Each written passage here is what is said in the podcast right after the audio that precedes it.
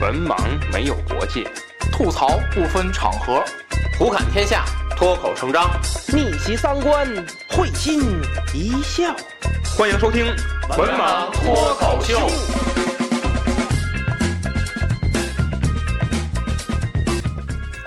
大家好，欢迎关注“文盲脱口秀”的微信公众号，即“文盲脱口秀”五个字。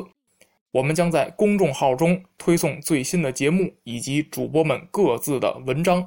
此外，文盲电台的粉丝交流群已经建立，入群方法如下：搜索“文盲小编”，与文盲小编成为好友后，回答验证问题，通过验证即可进群。希望大家积极加入，与主播们交流各自的奇闻异事。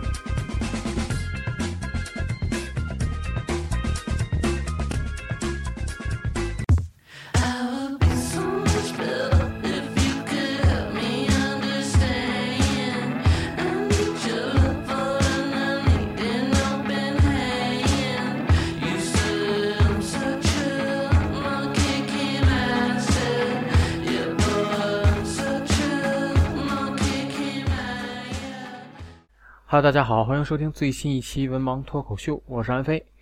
这期节目呢是文盲体坛。呃，在二零年啊，咱们我们文盲体坛这个栏目，嗯，受到了比较大的冲击啊，因为这个疫情的原因，嗯，欧洲的足坛，包括咱们中超的一些联赛，包括亚冠等等，都延期了，或者说有的直接就是取消了。那么这样的话，我们节目的这个发布，嗯，就很不规律了。因为按照原计划，我们是在六月份要做一期这个，呃，欧洲足坛的一个盘点。然后呢，二零年原计划有欧洲杯，然后欧洲杯之后，我们会做一个新赛季的一个展望。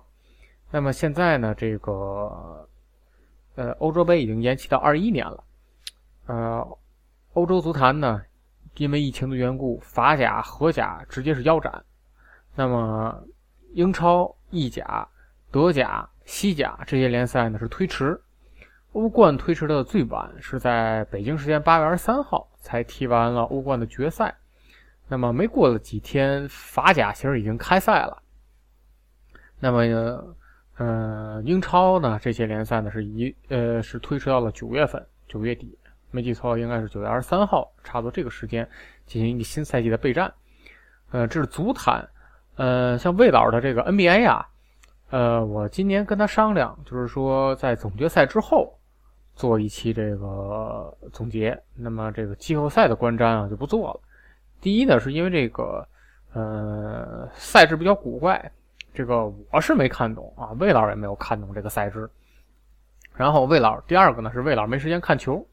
所以说呢，这个就总决赛之后啊，让这个魏老师再做一期这个总结，啊，那么咱们这期呢，说一说足坛啊，说一说足坛，呃，提在总结之前呢，还是再说一句，就是这个体坛类节目呢，明年怎么样，我心里也没底，嗯，因为这个马上要入秋啊，入秋了，那么在进入冬季的时候，这个新冠怎么样？嗯，我也不知道啊。也许咱们明年就很多期，也许明年呢就可怜巴巴的一两期啊。这个体坛盘点不好说啊。这个还是有时间的话，尽量的去给大家去做这个节目啊。毕竟这也算我们这个脱口秀平台固定的一个栏目，呃，我们也不希望中断它这个更新的这个频率。呃，那么盘点一下这个二零年的足坛。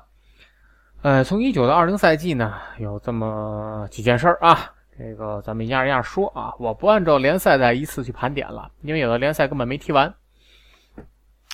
呃，我呢作为利物浦球迷啊，这个很高兴在二零年利物浦夺冠了啊，夺得了阔别已久的英超冠军。呃，为什么说阔别已久呢？因为自英超改制以来，没记错应该是九零年改制，三十年。没有得到过顶英超顶级联赛这个冠军，之前得到的冠军都是英甲时代。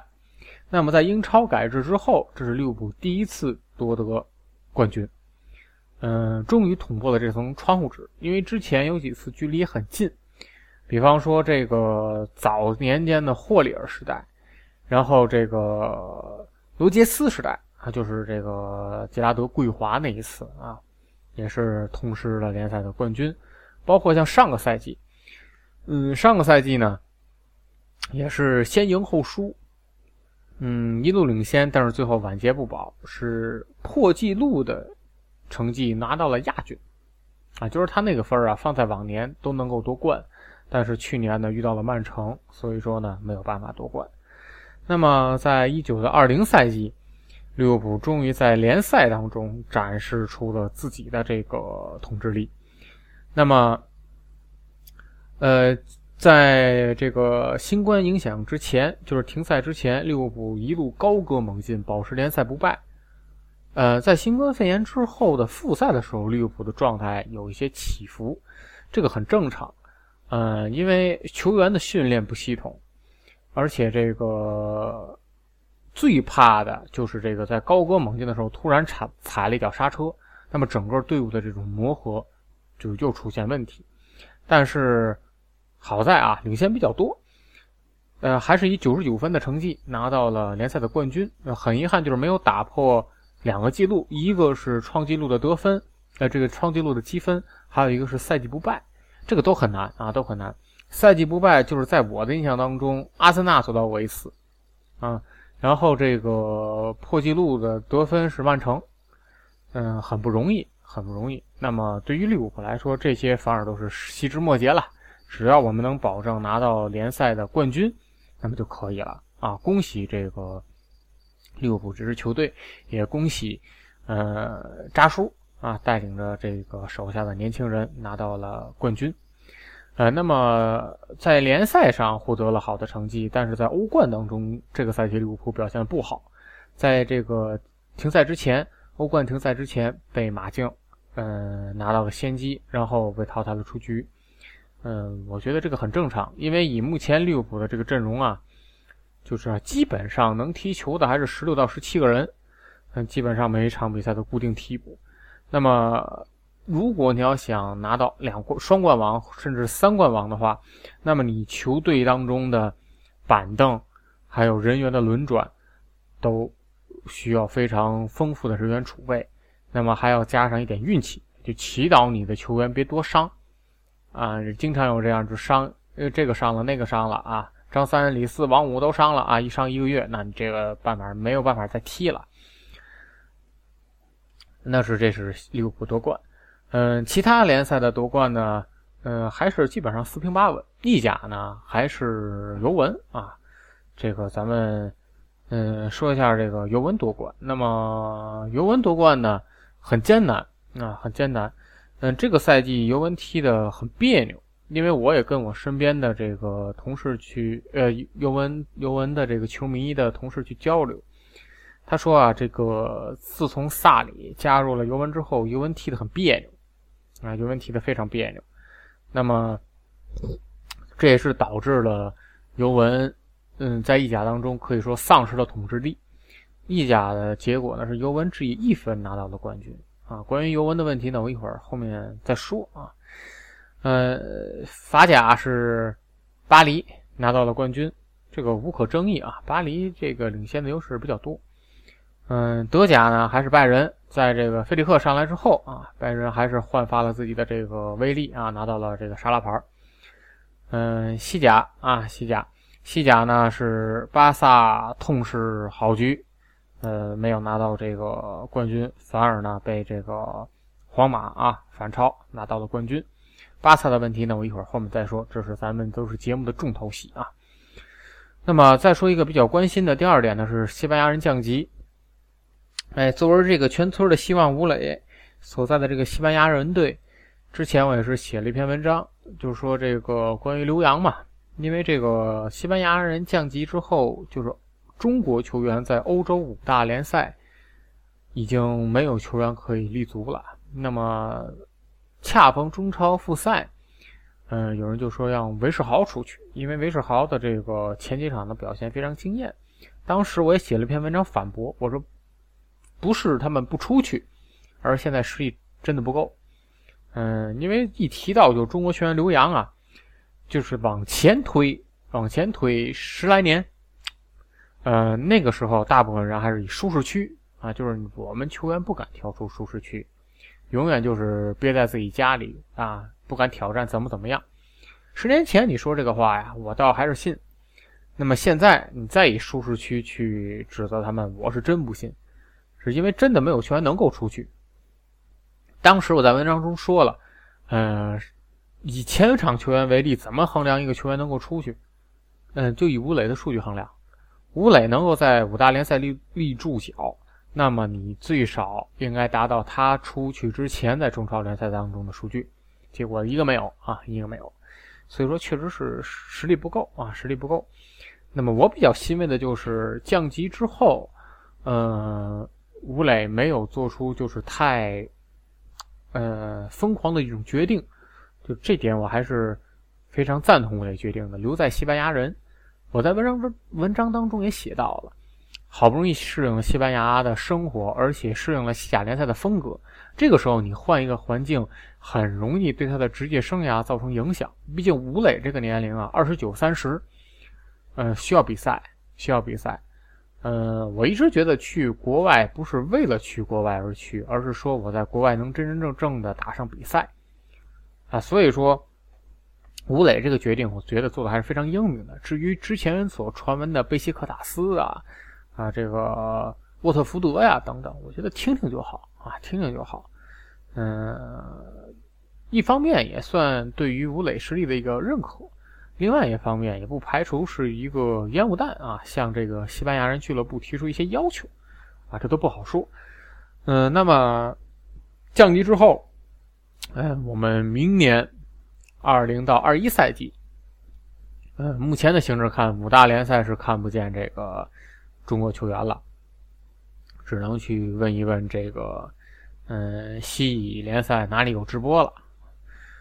嗯，还是脚踏实地吧。这个过多的问题我也不在节目当中说了，因为不是一两句话的原因。信者说，这个大家可以去看《足球之夜》，嗯，之前刘建宏做的《足球之夜》，还有这个呃马德兴啊他们等等说的一些这个写的一些文章啊，比我要更有见地的多。毕竟他们是这个行业的从业者，我就是一个业余爱好者啊啊，弄一个电台，这个说说这些事儿啊，还经常被人指责这个啊指指点点啊。嗯，那不多说了啊。接下来呢，说按照时间顺序啊，是切尔西引援了。呃，这个赛季呢，切尔西是小鬼当家。嗯，兰帕德接任帅位之后呢，没有像以前就是引入一些大手笔的球员。嗯，这个赛季切尔西比较低调啊，比较低调。嗯，基本上是小鬼当家，挖掘出了一众这个青年人，比方说。亚伯拉罕啊，青年人奥多伊也得到了这个重任和重用。嗯，后卫线上呢，像这个，呃，哎，这个叫克里斯滕森啊，这个之前呢，很在这个切尔西队中很多年了啊，很多年了，呃，一直没有到没有重用，那么现在也重用了啊，也重用了。嗯，可以看出。嗯，兰帕德他有自己用人的一个想法，而且和嗯阿布在转会市场投入的缩小有关。那么这个赛季呢，嗯，切尔西还是拿到了一张一张欧冠的入场券，这对于切尔西整个的营业收入来说是非常利好的，因为在之前卖掉了库尔图瓦和阿扎尔之后，切尔西手中是有钱的。那么针对性的引援呢是凯帕，还有这个呃普利西奇，还有呃若日尼奥，但是呢这些球员嗯并不是特别呃切合目前切尔西的打法，呃不过好在随着调整，这些球员也都是发挥出了自己的实力水平，那么。在兰帕德接手之后，切尔西队呢又引入了几个人，一个呢是这个齐耶赫，是的摩洛哥人啊，这个看过世界杯的大家应该有印象。还有是维尔纳，这个维尔纳呢是在这个和利物浦传出了绯闻之后啊，有人说被切尔西截胡了啊，被切尔西截胡了。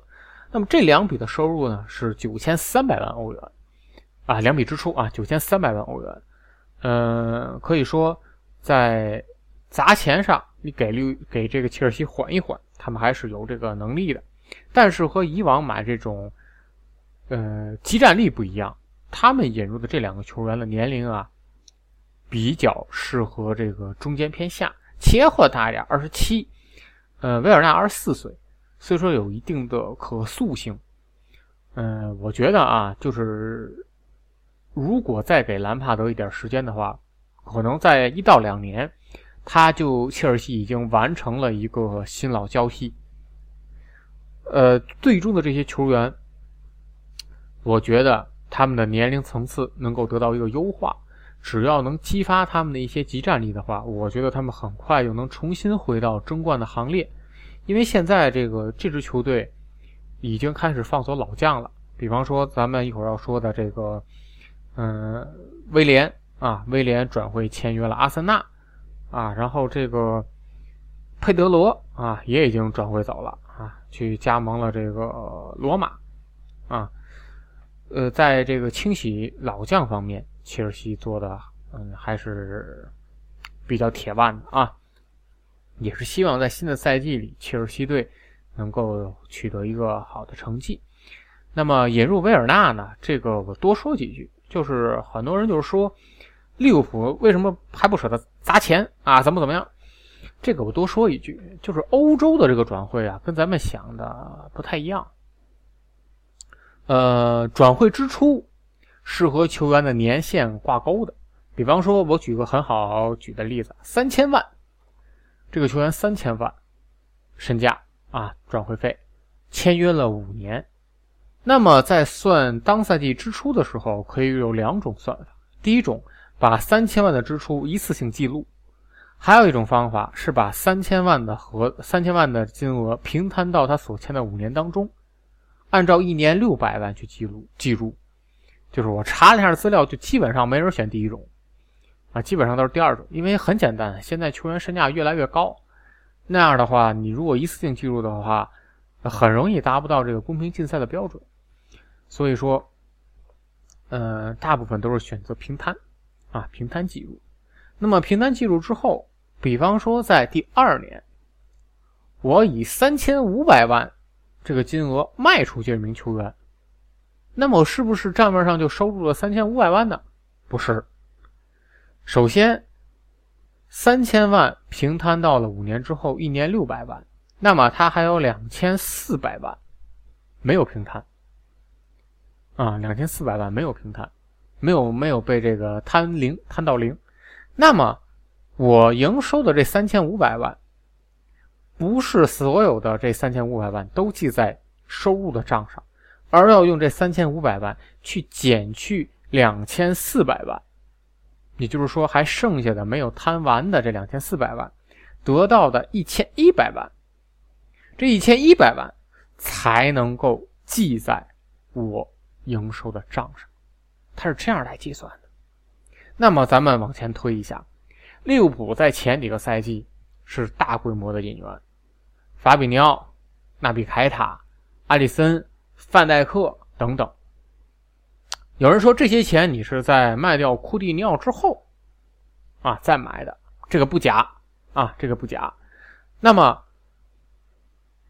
如果说你现在要再去，引援的话，我们要考虑这些球员的成本，他们的和他们到队利物浦到队的时间比较新，他们分摊的成本没有分摊完，那么你这个会对利物浦的资金状况造成一定方面的影响，而且现在利物浦的前场前场三叉戟，那年龄结构还没有到了完全要更新换代的时候。所以说，我觉得利物浦不会去掏这么大的价钱去引进球员，啊，因为不利于自己的这个经营。所以说，如果利物浦的球迷想看见自己的这个球队掏大手笔买人了，我估计就是又得卖出一个嗯高价球员之后啊，才能够这个实现。这也是财政公平的一个需要嗯，我觉得也是队伍良性发展的一个必经之路啊，不可能无限制的去这样砸钱。那么咱们接再接着说啊，两名知名球员在这个夏天退役了。哎，所谓的知名球员就是我听到的啊，就是我对于我来说比较知名的，一个是许尔勒，呃，比较早啊，三十三十三十出点头。嗯，他的高光时刻是在一零年南呃这个，呃呃不是一零年一四年啊巴西世界杯上，嗯帮助德国夺冠，这是他的高光时刻。但是后来他在切尔西、在富勒姆、在沃尔夫斯堡过得都不太好，所以说就选择了退役了。比较可惜就是近些年来德国球员退役的年龄普遍比较早，从拉姆开始就比较早。拉姆啊，这个希尔勒呀，包括之前那个泰达的那个瓦格纳，啊，都比较早。一般欧洲球员三十五六，他们基本上三十二三啊就退了。这个人各有志，可以理解啊。还有一个是卡西利亚斯，哎，这个是伴随着我成长起来的啊，我看就是成长起来的。最开始皇家马德里队的一门队长，更衣室的老大。后来因为跟穆帅不和，被扫地出门，然后去了葡萄牙联赛。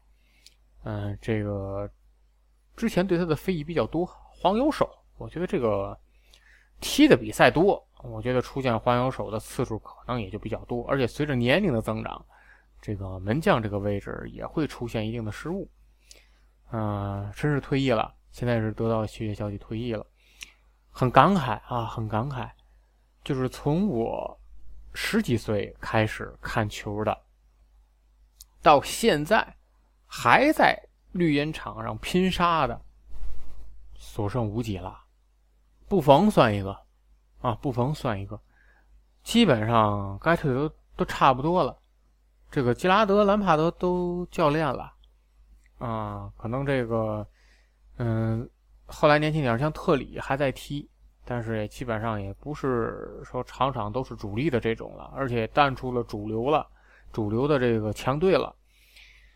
嗯，时光荏苒吧，就是我可能再过那么五六年，就是我现在真正再熟悉这些队员们，可能又都走上教练岗位，又得退一批。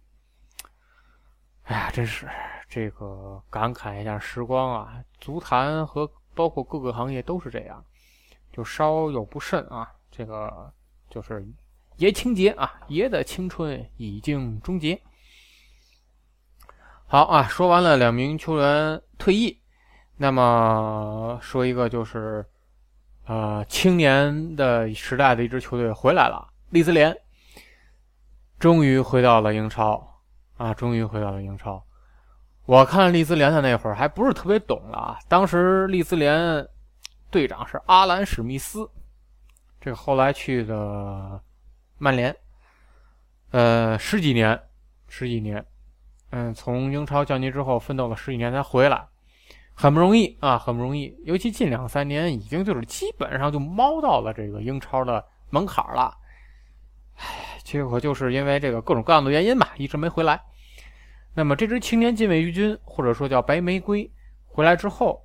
嗯，可以说承载了很多人的这个呃回忆。他回来之后，有的人说：“哎呀，这个青春终于回来了。”这个也是恭喜利兹联啊！作为一支老牌球队，走出了自己复兴的一条道路。那么，也希望利兹联能够在英超的第一个赛季啊，嗯，能够保级啊，能够保级。那么后面说几个啊。比较重点的一个事儿，嗯，第一个事儿呢是阿森纳签约啊，签约的谁呢？威廉啊，签的威廉。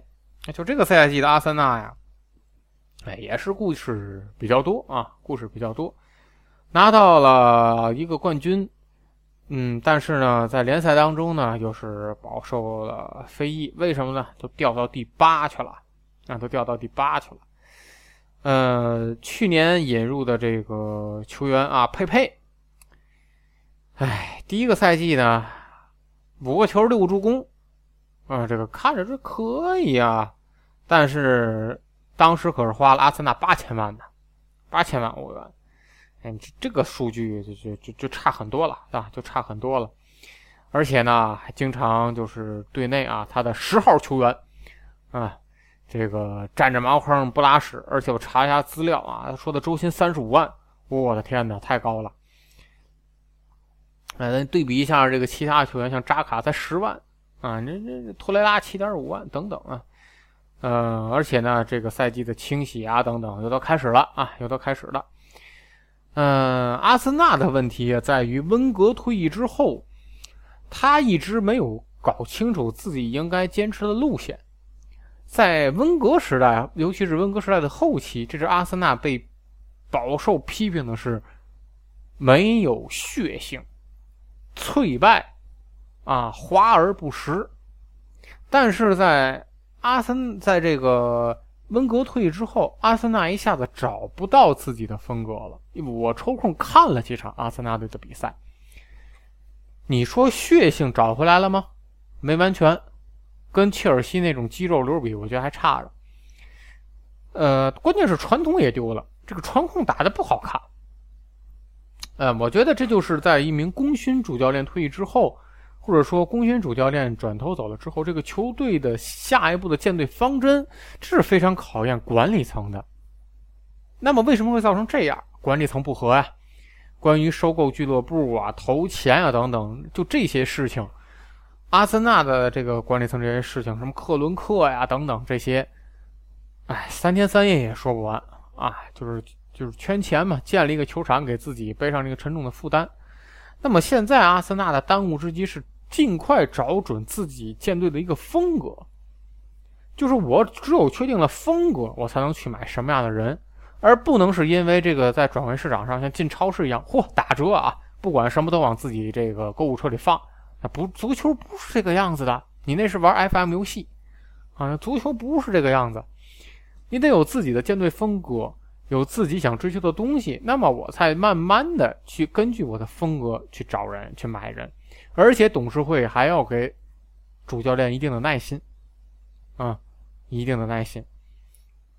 这个，嗯，签约威廉啊，这么大的岁数来了，免签啊，关键是免签。我觉得也是在给佩佩打不开局面的时候去找一个备胎，啊，找一个备胎。关键是这个备胎有点贵，因为我查一下资料说十二万的周薪。有点高啊，有点高，而且现在就是自己的青训啊，也有点出不来人了。以往阿森纳的青训多厉害啊，在英超，嗯，你像这个，呃，法布啊等等，这都是从自己青训里出来的，包括范佩西啊，也是通过二次锻造。但是现在出不来人了，啊，我觉得这个是俱乐部的这个高层也好，还有阿尔特塔也好，需要解决的一个问题。嗯，说完了阿森纳，说完了阿森纳呢，说说尤文图斯。尤文图斯，咱书接前文，在萨里入主尤文之后，这支球队在联赛当中磕踢的也是磕磕绊绊。呃，主要的原因呢，就是队员啊，这个不服萨里，萨里呢也镇不住这些队员。这个矛盾呢，就一直这么在掩盖，就是尤文踢的一直很别扭，啊，尤文踢的一直很别扭，呃，进攻靠 C 罗，靠迪巴拉，啊，防守就是呃抢啊，然后这个看门将啊，就基本就是这样，然后呢，这个呃高价买来的这个德利赫特。这个效果呢也不是那么好啊，效果也不是那么好。他的身价跌了，他的身价跌了。转来的时候是八千五百万，现在呢是六千多万啊，六千多万。但是好在年轻啊，好在年轻。哎，那么导火索，下课的导火索是欧冠。在这个欧冠当中啊，在在欧冠当中，这个。尤文，嗯，被干翻了啊！尤文被干翻了，嗯，而且呢，踢的内容呢，就基本上是没踢出来啊，没踢出来，啊，比较惨啊，比较惨，就灰溜溜的从欧冠就回去了啊，从欧冠就回去了。那么这样一来啊，这样一来，呃，萨里呢是承受不住这个压力，被解雇下课了。那么选帅非常有水平啊，尤文的选帅，从选的皮尔洛。皮尔洛刚刚才十几天前刚被任命完这个 U 二三的教练，但没想到摇身一变换成一线队的了，啊，换成一线队的。嗯，经验啊，前期的经验，就是这些，就是原来的知名球星走上教练岗位，你必须得经过锤炼。像兰帕德也好，杰拉德也好，都是经过了一些这个小球队一些锤炼。那么皮尔洛直接上来，我其实。不是特别看好他，因为你带队和踢比赛这个不一样，不是每个人都像齐达内似的啊，不是每个人都像齐达内似的。而且尤文现在的问题，我觉得不仅仅是说换一个球员，要换一个教练，这支球队就能好。呃，年龄的这个结构，尤文现在做的不是特别好啊。有人说你尤文嘛，就是老妇人，但是。嗯，尤文的这个球员的年龄结构已经走到了这个高薪、年龄大、球员没动力。之所以炒掉了阿莱格里，是因为尤文想在欧冠当中有突破，并且保住意甲的统治。那么你换成萨里之后，现在这两样一样都没做到，统治线有点要崩塌。而且现在这批球员对于突破欧冠也好，对于联赛的冠军的夺取也好，没有这种饥渴感，说这是最要命的了啊！而且现在尤文队中的这个三十加的老将特别多，而且经常受伤的人也特别多。比方说啊，赫迪拉，赫迪拉啊，这这这受伤啊。然后啊，这个德西利奥不到三十加，但是基本一年没怎么打比赛啊，就出战了九场。然后这个。新买来的这些人，像这个，呃，拉姆塞啊，拉姆塞也是没有太多的这个重用，啊，没有太多的重用等等。我觉得这个尤文啊，这是真的是要这个好好去琢磨一下啊，这个未来这的舰队思路是什么啊？舰队思路是什么？我觉得皮尔洛这个问题很大，很大。因为下个赛季你稍有不慎，我觉得走不呃走人的可能性也非常大，真是一个高危职业啊，真是一个高危职业。嗯，看看吧，希望这个皮尔洛能打脸啊，希望皮尔洛能打脸。那么本期节目的最后一个重头戏啊，是巴萨，巴萨在欧冠被拜仁锤了啊，锤了一个八边儿。呃，结果完全就是这个演变成了一个大清算，大清算。因为我之前也说了，巴萨丢到了联赛的冠军，那么回到欧洲赛场上又被拜仁猛锤啊，所以说，呃，俱乐部的不满一下子被点燃了。但在当天的比赛完之后，皮克发布了一个这个消息，就是说我愿意让贤啊，我愿意让贤。那么这个马上啊，赛迪恩下课，然后。呃，当时球迷已经窜了啊，让这个呃巴托梅乌也滚蛋啊。呃，后来现在接着录制节目的时候，录制节目的这一天，爆出了一个消息，是梅西要转会，而且现在已经有鼻子有眼了，说要去曼城。哎，总结一下巴萨这些年的事儿啊，呃，巴萨为什么会出现内乱？首先是内马尔，内马尔的这个事件。我不是说他转会去巴黎的这个事件导致的巴萨内乱，而是说它导致了俱乐部管理层的一个混乱。首先是罗塞尔下台，是因为内马尔转入巴萨的在金钱上不透明。作为会员制俱乐部，如果你在金钱上不透明的话，你基本上是干不了的。那么罗塞尔下台，那么紧接着换成拉波尔塔，那么在。内马尔转会到巴黎的过程当中，又出现了金钱上的事情，又出现了。有的人说是贱卖了，啊，呃，买进来是高买，卖出去是贱卖，那么又导致了拉波尔塔走，那么这个巴图梅乌上台，巴图梅乌上台之后，嗯、其实是很舍得花钱的，啊，很舍得花钱的。库蒂尼奥、登贝莱、呃，阿图尔等等这些球员都是从呃转会市场上花高价买进来的球员，但是这些球员并没有起到应该有的作用。为什么？这就是第二点。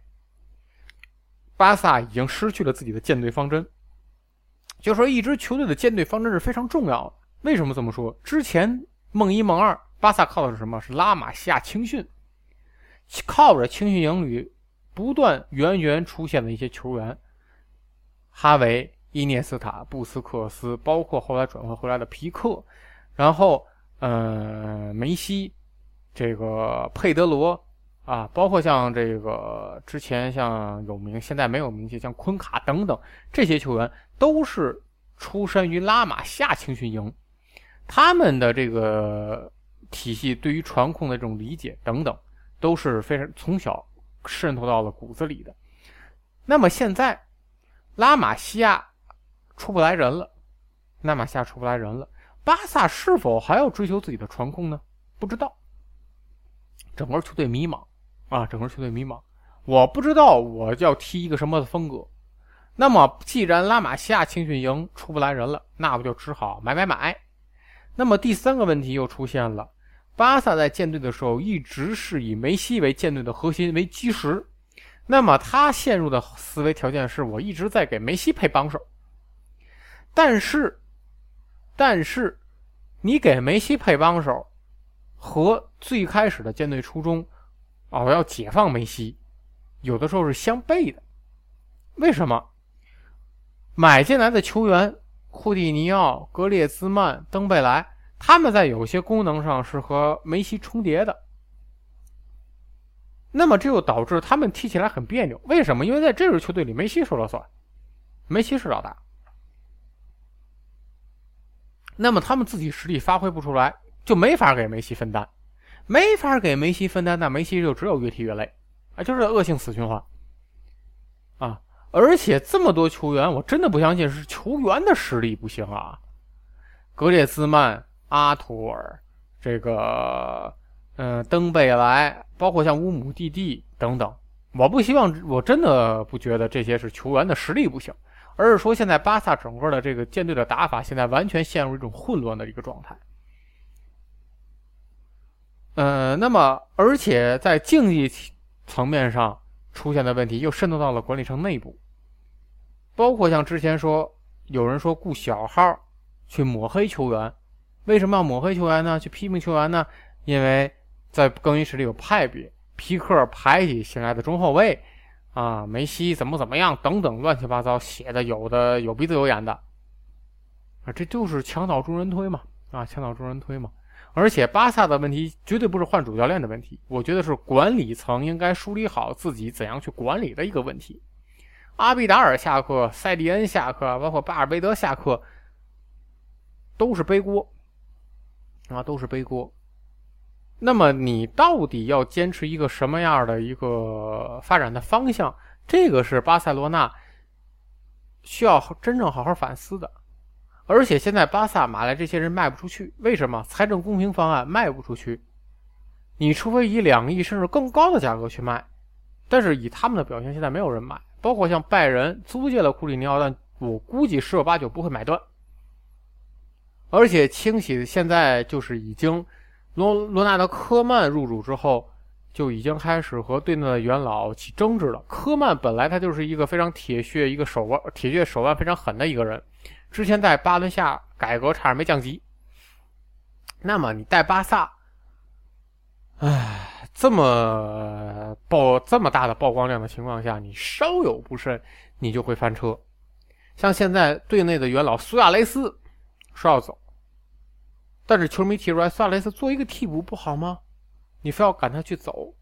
包括像拉基蒂奇、像乌姆蒂蒂等等，啊，说交换而来的皮亚尼奇，这个人说也快三十了，也发挥不出来，等等乱七八糟。哎呦一地鸡毛啊，一地鸡毛。嗯，我觉得啊，就是巴萨要想好，首先第一个，管理层团结起来，一致对外，到底想一想怎么发展？是青训青训，我应该怎么办？是依照这个传控打法，还是说我流行的这种高位逼抢怎么样？然后再是在球队的建设上看一看。到底是把这些老将都清洗，还是说循序渐进的去走？而且你的打法啊，包括和梅西之间的沟通等等，我觉得都是巴萨管理层要要讨论的一个问题。梅西都爆出了要转会，那就证明现在巴萨的管理层已经混乱到了一定地步了。嗯，也是希望啊。这个夏天啊，巴萨能够平静一些啊。嗯，好了，花了将近四十分钟的时间和大家梳理了一一九到二零赛季欧洲足坛发生一些事情。那么，呃，想和我们进行话题交流的，可以在节目下方留言，或者在微信交流群当中和主播们进行交流互动。咱们下期再见。